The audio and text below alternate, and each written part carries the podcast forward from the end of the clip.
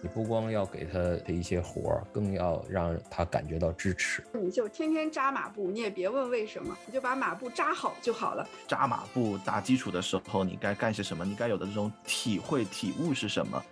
好，我说我不是你师傅，对吧？我也没收过什么徒弟，对吧？我们太容易低估练三年得到的东西，而太容易高估我干三天能得到的东西。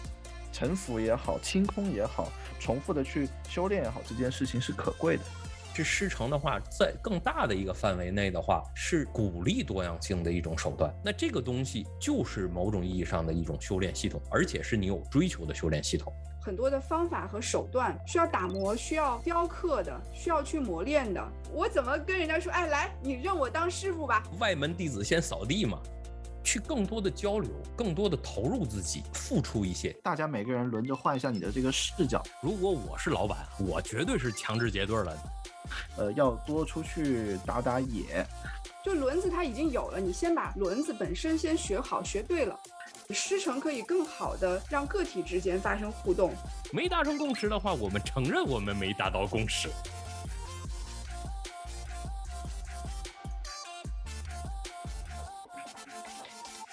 大家好，欢迎光临思维发条，我是悟空，啊，我是王宇，我是马飞飞。哎，大家好啊！今天呢，我呢要给大家提一个问题，一个难题了。嗯，事情是这样的，我们在企业里面呢，经常会做一些方案。做方案的过程中呢，我也会带一些小朋友啊，团队的一些新人，跟着我们一起干活儿。呃，那么事实上，像我们这个培养体系和路径呢，广义上来看是属于产品经理系列的。那么产品经理系列在企业里面是是有自己的考核标准的，怎么去晋升啊，怎么去定级啊，甚至怎么去发奖金啊，都是有标准的。但这些标准呢，在我看来实在是很抽象。那在我的具体的工作中，就会发现我们在事实上定义一些产品方案的时候，有很多是跟业务去做调研、访谈、形成方案，然后把这个方案做一些可视化呈现。这个里面是有好多技术活的。做这个技术活呢，我们现在就没有什么培养体系，新人来了也不知道怎么干活，所以我现在就犯愁啊。一方面，我们的呃领导呀、团队呀，还是希望我们这样的角色可以给大家留下一些知识赋能的资产，或者做一些知识体系的建设，或者我们希望在企业内推广一些工作方法。但是我们到底该怎么干呢？就一直没有什么头绪。我有好多好多想法，比如说我们是不是要做一些呃培训就好啦，分享案例，还是说我们应该定一些具体的呃条条框框的标准，让大家去考核升级打怪，或者是我们有没有其他的办法，组织一些社区去做一些小的项目，然后让大家去做能力提升。也就是说，现在有些企业里面会做这个。部落建设吧，就是部落建设里面其实有一些行会的概念，按照应该是 Netflix 吧，还哦 Spotify 的模式，有一些行会的概念。这个行会的能力建设到底该怎么干是比较合适的。所以呢，我就想来听听两位的意见啊和建议。我不知道你们有没有在企业里面遇到这样的问题，怎么去带新人？不知道悟空是怎么做的啊？我的话，企业里面带新人可能还是比较比较简单一些，因为我们团队的人数并不是特别多，那我们就会呃会有自己做一套导入的这样一套培训，然后会有一个导师能够陪着他去。第一个是熟悉环境这一块的，第二块的话会有这种专业能力上面的一个系列的一些，呃，知识能力的这种辅导，然后会把它拆开来。原来会做的会比较紧凑，可能几天就要让他弄完。后来我们觉得这样子会比较难接受，会会拆成这种两周的、四周的，然后让他有一个月的时间，从适应环境、适应能力、适应团队，然后包括在一些试点项目里面，他能够逐步的参与进去。所以在这一块的话，小团队里面我倒是有些经验。他可以跟着导师，然后跟着这个培训的老师一起去把他的这个基础能力给建立起来。但是更上层的话，我可能就是经验会少一些。也想听听 王宇有没有这一块的经验。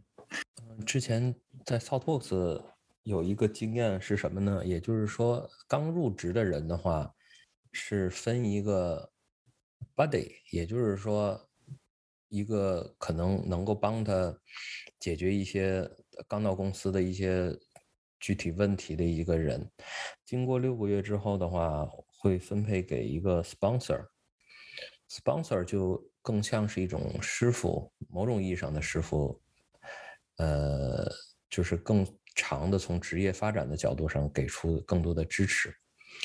我觉得这个机制的话，一方面是要考虑到，就是六六个月，为什么六个月？是因为试用期一般六个月。对，所以就是很多人的话，你得快速的让这个人知道，就是说这个人合不合适公司，对吧？不合适的话，赶快走，这是一。但是你也得让这个人的话，有一个声音的途径，或者是支持的途径去支持他。你不光要给他新人给他一些活儿，更要让他感觉到支持。就像马飞飞刚才说的，你有培训文档啊，就之前我也帮一些企业创建过。一些培训体系啊，是比如说是从听说读写练这几个角度立体下手的。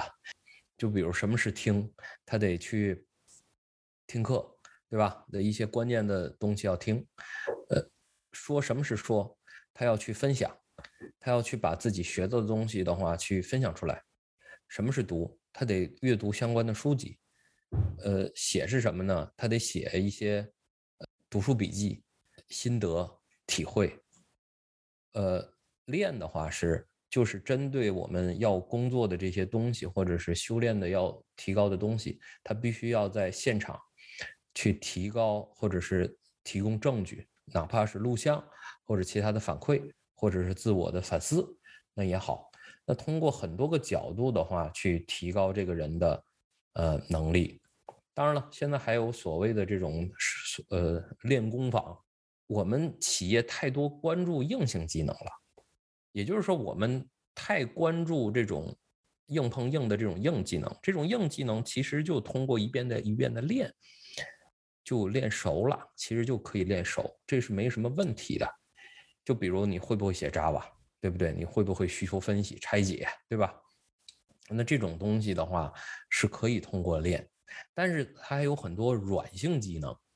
那软性技能的话，其实就得需要我们企业或者个人的话，去怎么的修炼这种软性技能，是你必须得以一个面对着像一个叫极限运动那种角度，去不停的突破自己，尝试的一些新东西的态度去对这些东西。那通过这两种手段，我觉得才可能这个人的话的能力才能提高了。当然了，第三块我突然又想说的话就是师承，因为现在的话太多的就是这种西方的这种分解，比如系统，对吧？这种思路去呃推广到我们这这个就按照这套系统来运行嘛。我们觉得任何东西都是可以分解组合的，那这种东西有点像还原论啊，就是还原论的一种思想趋势。所以他把这种能力分成若干层面。对吧？技能分成若干角度，呃，知识的话分成若干个领域，对吧？那我们就开始练就得了嘛。但是恰恰这种东西的话，就让我觉得很多东西去就消失了。这种消失的话，也让我感觉非常的不爽。这种不爽的话是什么呢？就等于是有些灵魂、有些精妙的东西的话错过了。这是我非常的有感的感慨的地方吧。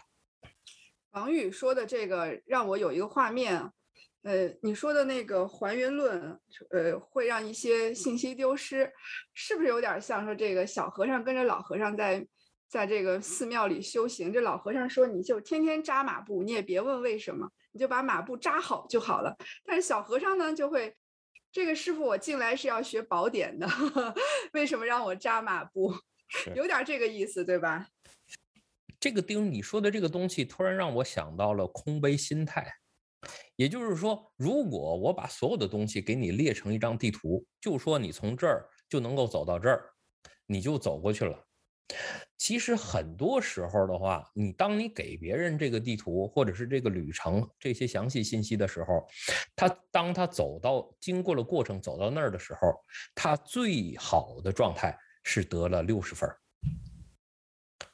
但是，对于一种时刻抱着一种空杯心态的这种人来讲的话，每走一步，他获得的东西是更多的。就比如小和尚扎马步，就像你说的扎。但如果说他他知道他将来的话，第三步、第四步、第五步要做什么，你觉得他还会特别投入的去扎马步吗？坚决不会。也就是他心里边想着这个东西其实就是一个所谓的某种的知识的诅咒，因为你觉知道你要要要经历什么东西，所以你就不会去享受当下，不会去做这个东西。这东西也就是有的时候，就像我做瑜伽，就这一动作，就就别的也不告诉你，对吧？就就就就就这动作，这个东西就让，就就你就发发现你很投入，你知道吗？这个过程很爽。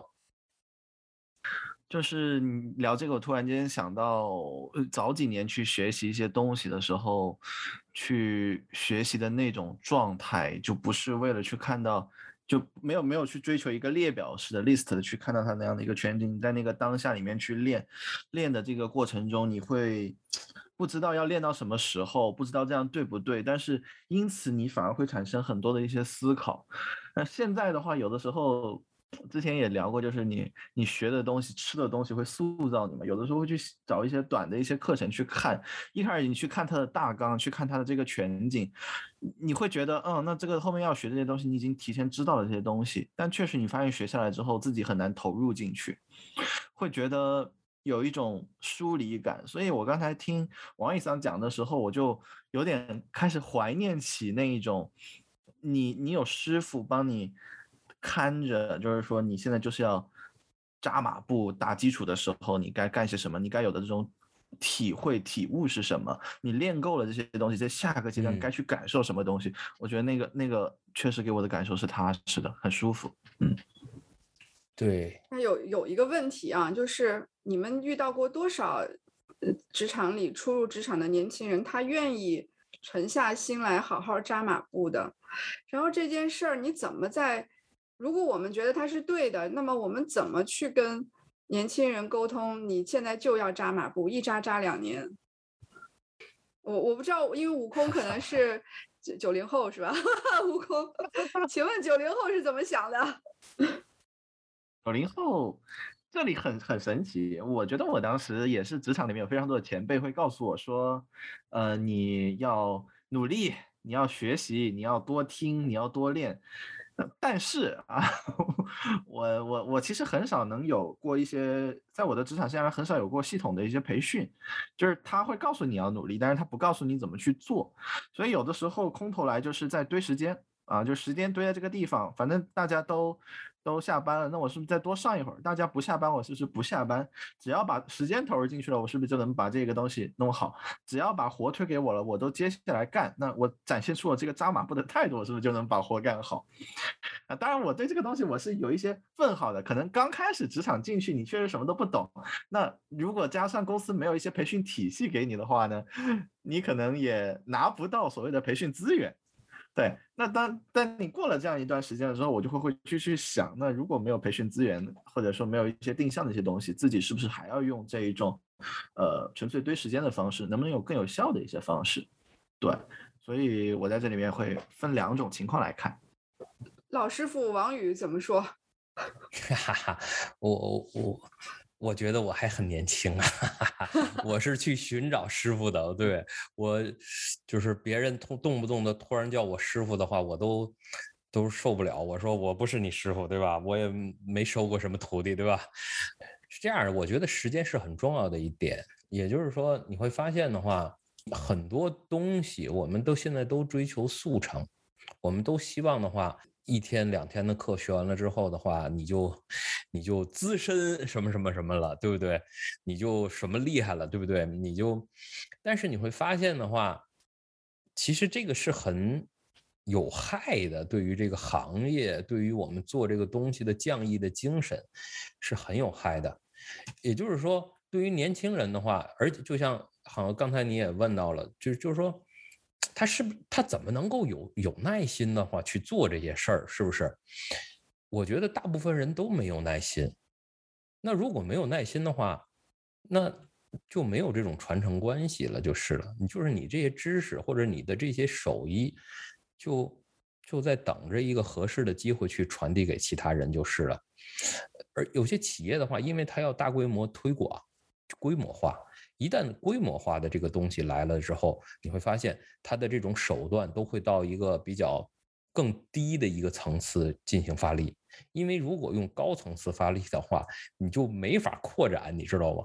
所以我们必须得用低的，就比如什么呢？培训材料，对吧？课纲，对不对？关键点，对吧？课那个呃教学反馈，那用这种手段。比如我们定一系列流程去弄，但是培养的这个角度上讲，比如一个年轻人真正愿意学的话，其实很有。我在我工作的过程中的话，有很多有几个人，他就直接说：“王宇，就是我想，嗯，踏踏下心来去学你的东西，对，你就说怎么怎么练吧，那我就按照你的思路练。”这是一方面，另外一方面的话，就是我不还有的时候举行一些线上的一些，每年的话有一些那个指导班儿，那有些人的话花费比较少，他愿意投入时间去学这些东西，那我觉得这些也是一个愿意去练基本的东西的一个一个趋势吧。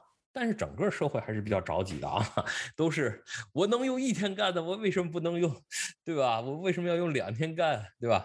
但是你要知道的话，有句话的话叫什么？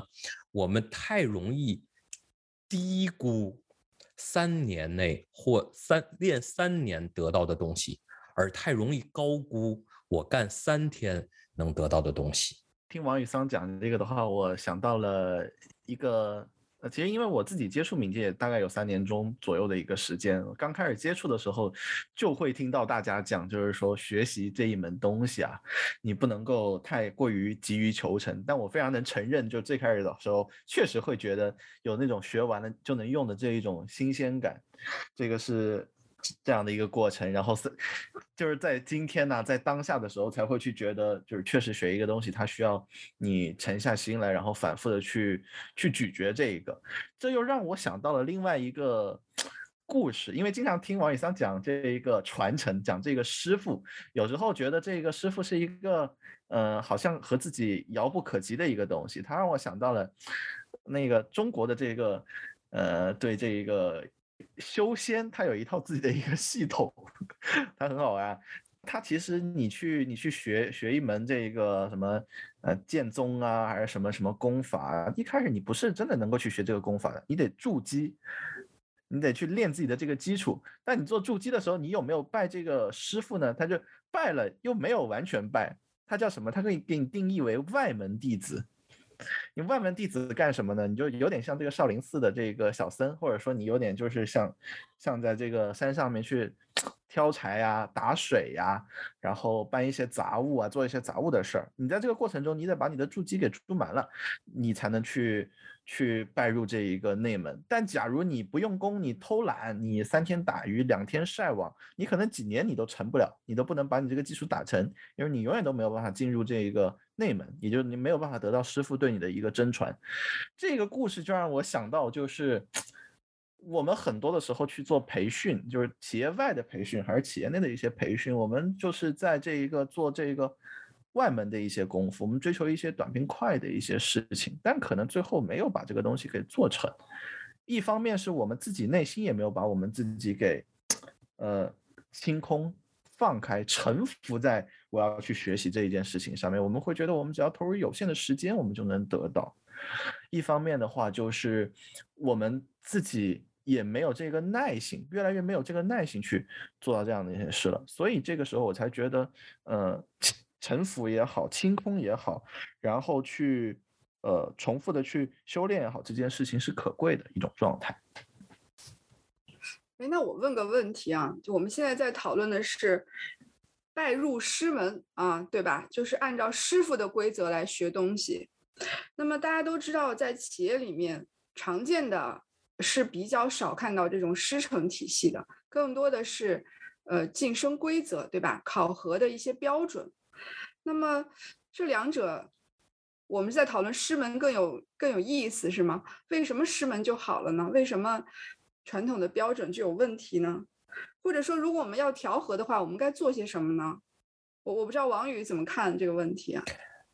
当然了，这都没有太明确的一些对错之说啊，只是观点啊。也就是说，企业的话，师承师师承的话，其实是追求在一定的范围内的话，去阻止多样性的。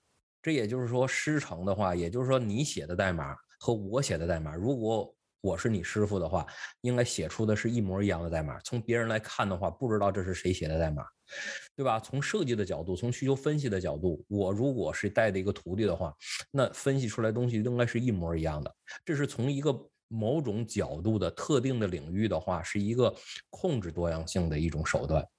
但是师承的话，在更大的一个范围内的话，是鼓励多样性的一种手段。但是在企业的话，它追求的是规模化。那规模化的话，它一上来的话，它就不不建议，因为它要走规模的，所以的话，它一上来的话就不希望多样性的存在，所以他就尝试着去，哪怕是一个非常的，他就退而求其次了，或者说有些方式方法个性很有效的这种方式，是他就不太愿意去接受这种东西，他就。愿意去接受那些退而求其次、有效、简单但不那么有效的一种方式。那这样的话，去推广到企业之中，你看可复制吧，它有效吧？起码我能够得六十分，是吧？那就 OK。但是你要知道的话，就是大部分人啊，其实六十分就就就能够写作了，你知道吗？但是有些人的话，他会有更高的追求。所以的话，你说在六十分企业内的修炼系统，或者是晋升系统，或者培养系统，O 不 OK？也 OK，这是为企业的用的，对吧？但是在这样的一个系统之中的话，也有些人的话是有更高的追求和更高的要求的。那这种更高的追求、更高的要求的人的话，他自己会主动去学一些东西，或者是拜一些人的话，呃，为老师，或者是参与一些所谓的社区活动。这种志愿者的话，我再想强调一下。志愿者其实也是一种修炼的方式。你要知道，志愿者他不给你什么什么收入或者是报酬的，但是就需要你去做。那你做的这件事情就是你的鼓励，就是你的一个 bonus。那这个东西就是某种意义上的一种修炼系统，而且是你有追求的修炼系统。我好像是听到了一个关键概念，就是师承这个玩法呀，更多的是说。呃，修炼者或者说徒弟这个人想要自我提升，或者说他的目标是向内的，指向自身的。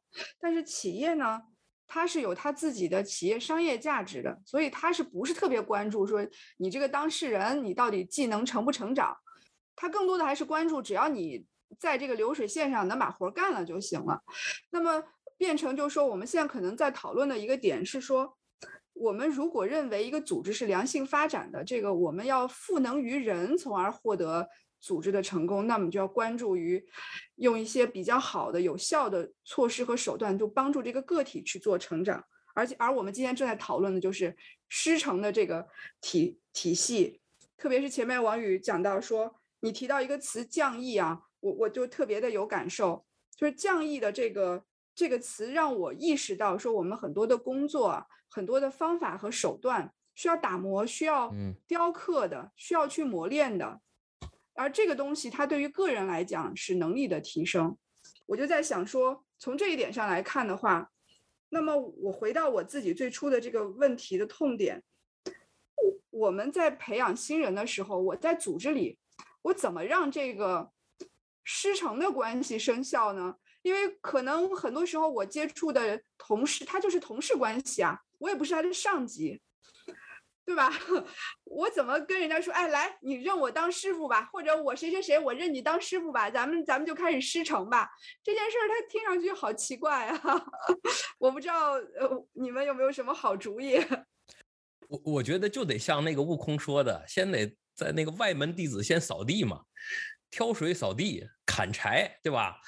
就是说，你对某些东西的话要有感觉，你要觉得这个人是大师，你想跟着他走，你就得在周围的话一就是一付出一些东西，对不对？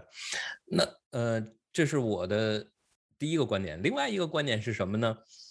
我突然想到了我很多年前在韩国参加跆拳道的全世界大会的一个经历。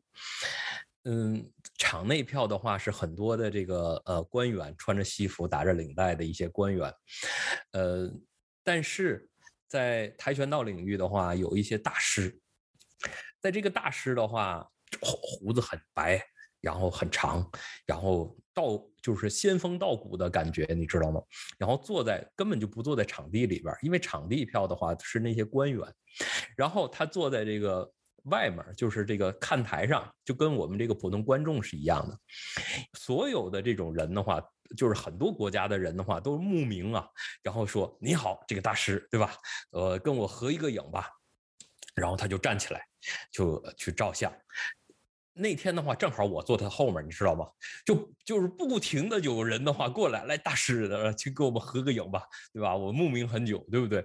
那你会发现的话，这种传承、这种师承的话是存在的。但是另外一点的话，我们有一个结构，就像比如跆拳道的这种艺、这种技艺啊，或者是 martial art 的这种技艺的话，它也是需要这种机构去推广的。那你说到底是？这种推广的更好有效，还是那种推广的更有效？我觉得话是两者都需要的，这是我的第一个观点。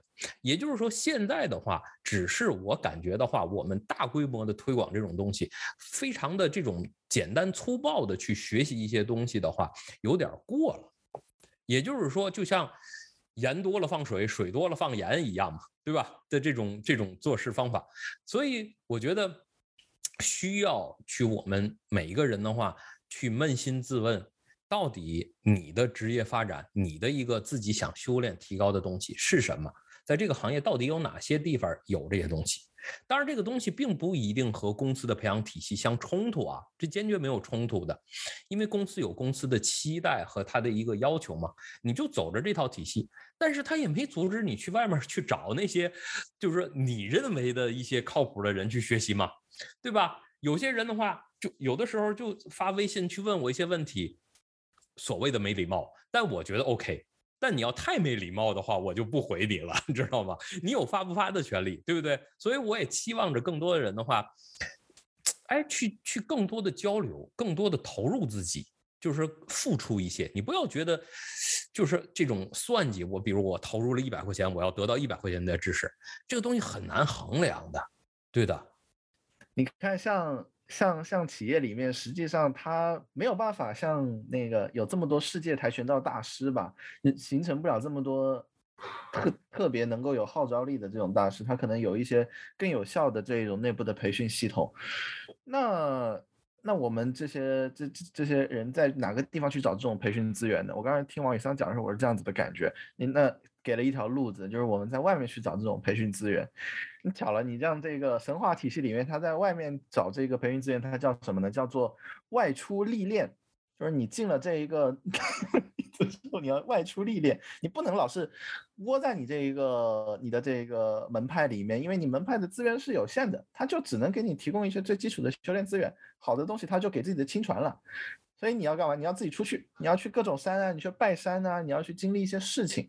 那其实对于我们，我就感觉像我们想要去学习更多的时候，你可能要去参加更多的实践社区。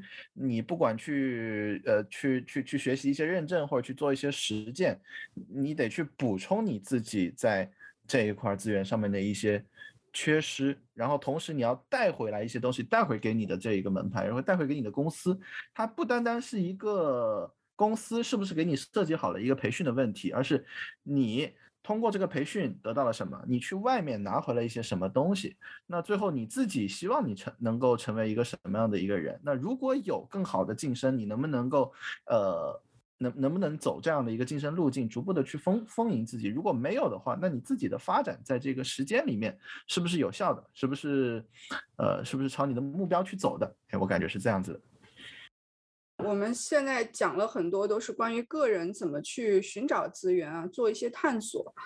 呃，还有一个问题就是说，作为组织应该怎么去提供这些可能性，在组织内怎么去提供可能性？如果你明明知道团队里面大家是试图去要找成长的机会的，那么，嗯，他与其说是在呃其他的资源去找，或者说他找不到资源，没有办法成长，和你现在明明就是想要培养人，这是其实这个供需是非常明确的。对，那那我们在组织里面，我们该怎么做呢？我们我们能硬要收徒吗？或者是说你别收徒，或者是说你要负责吗？我其实想讲这句话，要不要对同一个工作体系下的同一个智能体呃技能体系下的同事们、年轻人们去负责？我我我觉得你说到了一个很好的一个东西啊，负责、责任。嗯，如果说每一个师傅或者是每一个教授别人的人都以这样非常谨慎的态度去想，我该负责任吗？如果他这样的话，用我教的东西的话，如果出了点事儿，那是不是我该连带受责任？那我觉得是非常好的一件事情，因为这个东西就是让教授的人特别含糊的、特别慎重的。去思考自己说出的每一个观点和去让别人修炼的每一个内容。呃，所以说，我认为的话，我我的一个观点，我是支持去去明确公司的这种师承培养关系的。就比如说马飞飞，你带两三个徒弟，最多可能带四个徒弟，那这四个徒弟出现任何事情，包括人品、职业道德，甚至他的工作上面的话，是要。呃，他的可能他的领导也要拉拉，你也要拉，去一起聊他这个人的事情。也就是说，你和他的直属上司是他的说话权利，对他的一个职业发展是划等号的，因为你要对他负责。如果他的成绩他真正非常厉害了，那我觉得你你的工资也应该相应提高。那这个。在企业之中有这样的一种状态来说的话，你会发现我们才会有非常认真的去面对这个事情的一个可能性，而并不是说 OK 这个东西啊，业界规则是就是这样的，对不对？人家这个框架就是比如什么什么有几个部分，对不对？有几个会议，对不对？但你一旦这样说的话，你就没有担起来这个责任嘛。所以，我我非非常明确啊，我是支持。就是要担责任的，而且就是老师也是很多。我跑一下题，很多这种心理学的东西的话，因为我有的时候培训啊，看着一些老师也讲一些东西嘛，一定要非常含糊的，就是非常慎重的去教授其他人的东西的。你并不是说 OK 看着一个游戏啊，就拿着这个游戏到处玩对吧？回去培训岗位，对吧？我就知道一些东西了。不不是这样的，很多东西其实前，而且是越到心理层面，越到精微层面的话，你应该越含糊。但是很多我们的这种培训老师的话，没有敬畏这些知识的一些细节吧？对，起码你看到这些东西，你应该第一个反应的话，不是说我抄完了之后我回去练，而是，哎，我去感受一下这个东西是不是有些危险的地方，对吧？应该是这个角度。呃，像菲菲你刚才 问的这个问题里面，就是那那我我我到底是该去招徒弟吗？还是这些徒弟该主动来找找我呢？这个问题好像不知道有没有回答到啊。我我自己自己有一些感觉上面啊，就是第一个他他也得有这个意愿，还是还是得分开来讲。就进阶的一些东西，我觉得还是得有意愿的。然后一些通用的东西，可能是呃。企业固定该你做就该你做的。那当你如果有意愿想要去学这些东西的时候，那回到刚才大家讲的这样的一个承担责任的一个问题，呃，我觉得会会会，我自己的自己的实践里面会有一些项目去跑完几轮之后，会发现到有一些更有意愿的这种同事，当然女性偏多，我不知道是 女性偏多，对。对，就就是男男性的这种 IT 的这种程序员，就好像非常少。就是反正在我的项目里面都是这个样子，他们会更有直觉，会会说，哎，其实好像你有很多东西，我们是可以去学习、可以去交流的。然后他们想要去有更多的这样的一些培训，但是他自己不好不太好意思说出口这个样子，然后就能够去进行更更多的这种碰撞，我们可以去聊的更多，也就相继的就打开来了。我突然听到的。就是说，刚才悟空说的这个观点，是不是男的的话，就是虽然看上去这么普通，但还是这么自信，对吧？但是女生的话，就是觉得 OK，这个我还是要啊提高啊，对吧？不停的提高，还还是怎么着？可能女生更喜欢交流和分享吧，就是不介意说出自己的感受。这个有点是我们在这个社会教化过程中形成的一些行为习惯。可能可能它本身并不是一个性别天然的一个一个东西啊，对，让我能感受到，就是我们因为我们在企业里面搭了一些呃知识共享的群，然后想要去做培养一些敏捷教练，宣导一些敏捷的一些方法论，还有方法论，还有价值观，嗯，但是之前就是一直是不是特别的效果好啊，主要原因在于，呃，这个群里面想要维持一定的活跃度是蛮难的，我们会分享一些。业内的精彩的文章，但是这个文章对于一个嗯，如果不是特别了解，或者他对敏捷方法论了解的这个水平比较参差的情况下，他能否找到共鸣都是一个点啊。另外就是说，呃，我感我一直感觉到群里面人很多，但是我们没有形成什么链接。那今天我们在讲说师承的这个方式啊，让我意识到，呃，师承可以更好的让个体之间发生互动。我们且不说。是不是老师对徒弟的这个模式？我觉得这个甚至在我看来，我此刻的想法都不重要了。就师师不师傅都不重要了，重要的是能不能结对儿的去干一件事情。这个结对儿的干一件事情，有利于双方去观察对方的这个工作的方式方法，然后形成一个比较好的、有价值的反馈。而反馈才是我们获取知识、得到进步的一个比较行之有效的一些。嗯，手段啊，我觉得我现在会倾向于说，应该用这种方式去理解。当然了，如果有幸找到非常牛的大师，是吧？我觉得这个确实是也看幸不幸运了。有幸找大师，你可能真的是少少那个少提两年桶，少扎两年马步，有可能啊，确实是这样子的。马飞飞说的结对这个事儿，我是非常共鸣的。也就是说，其实你会发现的话，极限编程的实践的话，其实比较难推行的话，就是结对编程。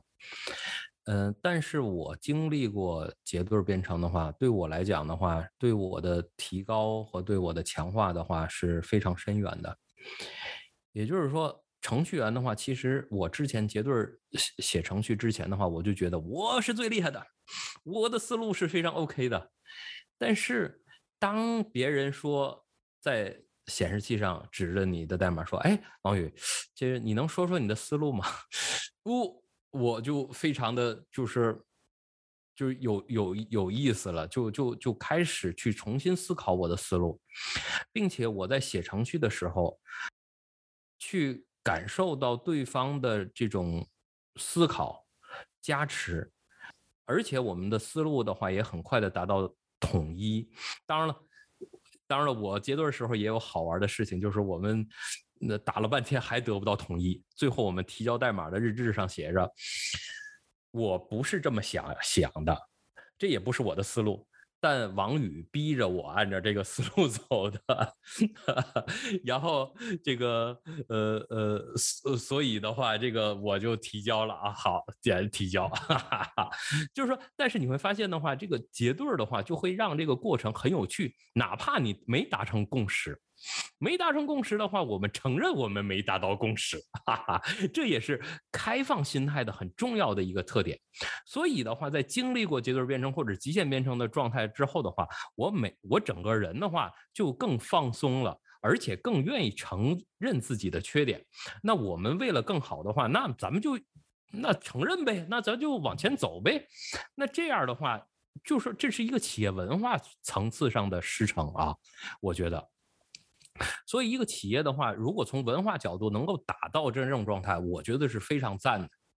说，按你这样的说法，其实我们是不是可以做一些尝试？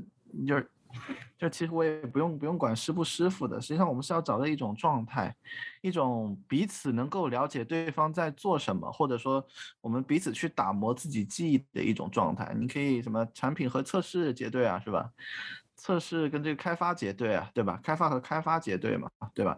就是不一定非得拘泥于这一个经典这个套路，你可以人和人之间就是更有形式感上面的一种，呃，结对上面的一些合作，而不是只是局限于你的这一个上下游的这种关系，嗯，有点像就是大家每个人轮着换一下你的这个视角。这样看起来的话，似乎就脱离了，就是我们要去设计提纲，然后要你打引起你的意愿，还要掌握你的结果，还要对你负责，就是这个事情好像启动起来就让人觉得望而却步的一种状态。这样子一来的话，好像。到下一个星期，我们 就能够就是说，哎，我们不如我们来试一试，可以从自己开始就能做这个事情，或者从身边一些支持力度比较高的同学开始去营造这样一种状态。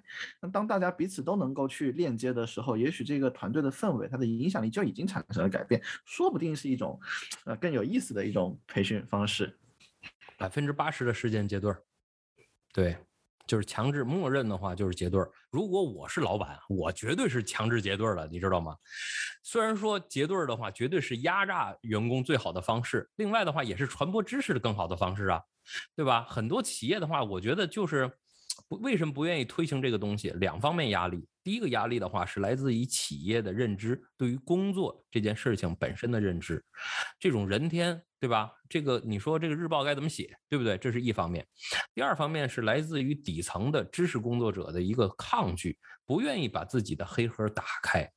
当他愿意强制企业说 “OK”，这这没什么废话的啊，就给我做，那自然而然的话就有一些效果。我觉得啊，就像呃悟空说的，其实别弄太复杂东西，你就推行这一点，就就挺有效的。是我一直是一个非常喜欢和别人一起干活的人，主要就是一个人干活总归觉得视角太片面了。如果可以结对来干的话，有一个人可以商量一下，我就觉得这一点还蛮好的。那那所以其实今天的时间我看也差不多了啊，呃，那么我想看看各位有没有要给我们的听众朋友们送送什么礼物啊？就是基于今天我们讨论的师承啊，最后讨论到结对儿。要不是王宇先来。如果想说的话，就是第一的话，就是像训练，就是不停的重复训训练那些硬性技能，就是不停的循环。第二的话，要不停的努力尝试探索自己的一些软性技能，去真正的去寻找自己一段时间的师傅。那这个师傅的话，坚决不是这个人很 nice 的。就是你要觉得最好是稍微这个人有点让人害怕，但是你觉得那这种老师，我觉得才能够真正的去给出一些东西。还有一点的话是要寻找那些强调一些基本概念的基本知识马步的一些老师，而并不是追求那些啊这个招式套路，对吧？我画出来之后非常炫耀，对吧？你不要去寻找那样的一些老师。然后去花几年时间去提高自己，这就是我送给大家的东西。我的话，应该从这个学习者的这个角度来讲的话，呃，第一个是学习的一些。呃，路径啊，一些资源呢，就是其实不用太拘泥于这一个企业里面能够去给你提供到的，就是我一直核核心的一些观点，因为确实人的际遇不一样，呃，要多出去打打野，对，多多去寻找这种东西。那你先寻找到了之后，你再有条件的去筛选这样的一些知识，然后去选出合适自己的。第二点的话，就是说这些知识你。知道了在哪儿，它对你还来说还还不是完全有效的。你要把它去，呃，有一些输出，去迈出输出的这一步，让它不断的能够，呃，重复的去去向别人去有一些反馈，让别人去看到，然后就是不管反馈怎么样。这是你对自己知识进一步凝练的这样的一个过程，有了这两步，对吧？以前你可能是一个学习者，对吧？你同同时的话，你能够继续的把这个知识网传承下去，对吧？也许你换了一个公司，或者说也许有一波新的朋友能跟你一起去合作的时候，那个时候你就会有了一些更宝贵的东西，而不是拘泥于就是说公司能给你带来的东西，你的生存力也就更强了。那么我是这样的一个视角。我最后也有一点想说的，就是前面其实结合上一次韦丹来节目上，韦丹也提到说，如果你不能控制这个复杂度，有的时候你想尝试做敏捷，想尝试做一些变变化，其实很难的。所以我我在这两两位老师身上啊，我我觉得他们俩说的这话，在我这里看来是一件事情，就是为什么我们要鼓励大家寻求一个师承的模式去精进自己的能力，主要在于说有一些基础的东西，你是应该少。去变更它的。换句话说。企业最常讲的，你不要重复的去发明轮子，不要老是造轮子，对吧？就轮子它已经有了，你先把轮子本身先学好、学对了，然后你用它去造别的东西，对吧？那个才是我们应该去发扬发挥的。那么就是在一定程度上去控制这个复杂度，把基本功打好，把这个马步扎稳，呃，尽量不要在最初的学习阶段去呃去发散的去探去探索去蔓延，而是去把这个基本功打好。我觉得这个对于我们呃提升。个人的能力来讲，呃，是一个非常有效果的、有效率的一个方式，呃，这个就是一个降义的精神吧。呃，当当然，作为企业来讲，包括我们现在在体验企业内做敏捷来讲，我也更有很多思路了。就是我们应该鼓励大家去做结对儿，或者是拜师，用这种方式帮助大家形成一些正向的反馈。可能这个对于呃慢慢而谈的这种能力培训啊、考核呀。说不定来的更会有针对性的去提升大家的能力，对，这就是我今天想要送给大家的听众朋友们的礼物。那就咱们下次再见。我们就下次再见。欢迎大家收听、评论、转发、点赞。欢迎大家三连是吧？好，三连三连，好，拜拜。好，拜拜，拜拜。